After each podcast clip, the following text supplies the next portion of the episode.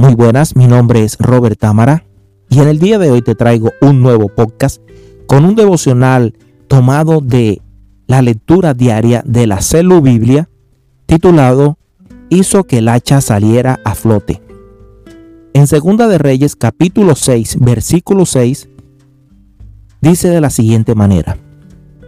El varón de Dios preguntó, ¿dónde cayó? Y él le mostró el lugar. Entonces cortó él un palo y lo echó allí e hizo flotar el hierro. Bueno, mis hermanos, este eh, hermoso devocional que vamos a escuchar el día de hoy trata de la historia de Eliseo y uno de sus siervos, eh, donde los siervos de Eliseo estaban cortando unos palos a la orilla del río Jordán y a uno de estos siervos se le cayó el hacha. El hacha no era de él, era prestada. Y este siervo estaba muy preocupado por el hacha. Y le pidió ayuda a Eliseo. Eliseo hizo un milagro donde hizo que el hacha saliera a flote. Seguimos este devocional. El hacha parecía irremediablemente perdida y era prestada. Por lo tanto, era muy probable que el honor de la comunidad de los profetas estuviese en peligro y así también se comprometiera el nombre de su Dios. Contrariamente a lo que se esperaba, el hacha salió a flote desde las profundidades del río, pues aquello que es imposible para el hombre es posible para Dios. Hace algunos años conocí a un hombre en Cristo que fue llamado a emprender una obra que excedía en mucho su fuerza parecía tan difícil como para pensar que la sola idea de intentarlo era absurda. Sin embargo, fue llamado a ese lugar y su fe se elevó conforme a la ocasión. Dios honró su fe, fue enviado sin esperar ayuda y el hacha salió a flote. Alguien más de la familia del Señor estaba en una penosa estrechez financiera y podría haber satisfecho todos los reclamos y mucho más si hubiese podido materializar una parte de sus bienes pero fue alcanzado por una presión repentina. Buscó en vano amigos que lo ayudaran y su fe lo dio al incondicional ayudador. Y he aquí que se evitó el problema, salió adelante y el hacha salió a flote.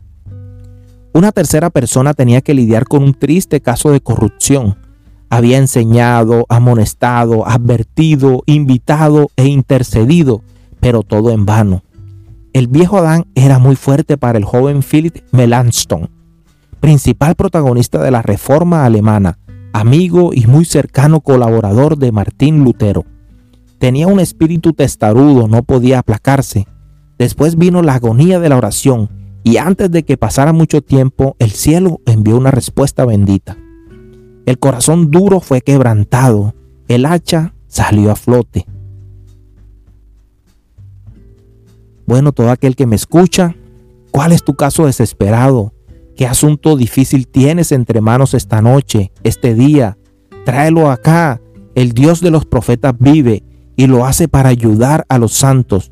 Él no te hará padecer de la falta de ninguna cosa buena. Cree en Jehová de los ejércitos, acércate a Él y apela en el nombre de Jesús, y el hacha saldrá a flote.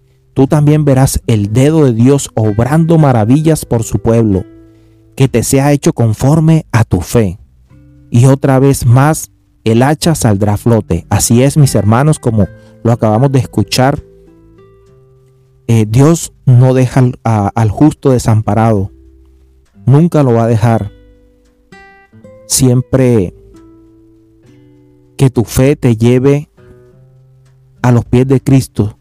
No pongas tu fe en otras cosas, en otras personas, como el segundo caso que escuchábamos ahora, eh, el Señor apelaba por esa ayuda a muchos de sus amigos, pero todo fue en vano. Y todo, créanme que todo esto Dios lo permite cuando tenemos un corazón duro, cuando, cuando no creemos que Dios lo puede hacer. Dios te lo demuestra de muchas maneras.